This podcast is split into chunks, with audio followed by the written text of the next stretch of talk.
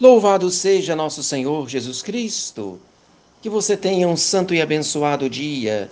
Vamos rezar juntos a oração da manhã. Ó Deus, vinde em meu auxílio, Senhor, apressai-vos em me socorrer.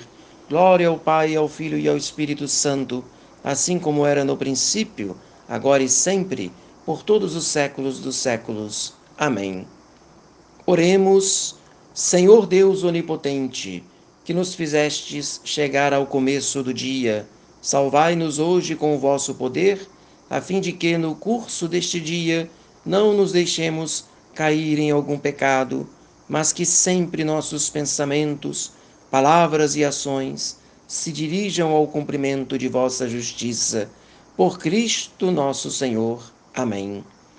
Santa Maria, Nossa Senhora e todos os santos, intercedam por nós ao Senhor, a fim de que mereçamos ser ajudados e salvos por aquele que vive e reina pelos séculos dos séculos. Amém. E quero meditar com você a respeito dos frutos da caridade, citando São Francisco de Sales.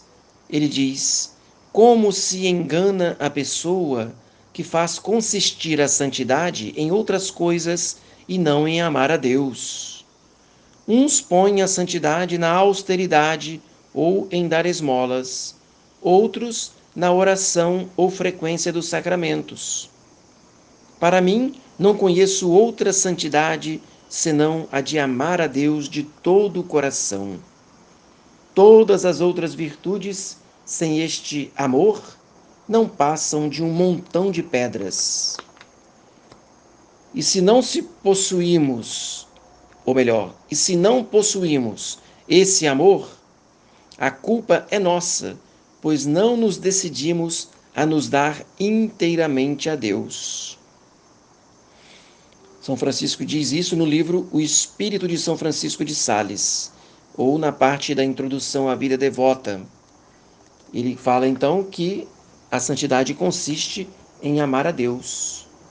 E se nós não amamos a Deus, a culpa é toda nossa, porque nós não nos decidimos ainda a nos dar inteiramente ao Senhor. Santa Teresa, uma vez, sentiu em sua alma como se Jesus lhe dissesse: Tudo o que não me agrada é vaidade. Como seria bom que todos entendessem esta verdade, dizia Santa Teresa. Uma só coisa é necessária. São Lucas, capítulo décimo, versículo 42. Foi Nosso Senhor quem disse a Santa, a Santa Marta, né? Dizendo que Maria Madalena havia escolhido a melhor parte.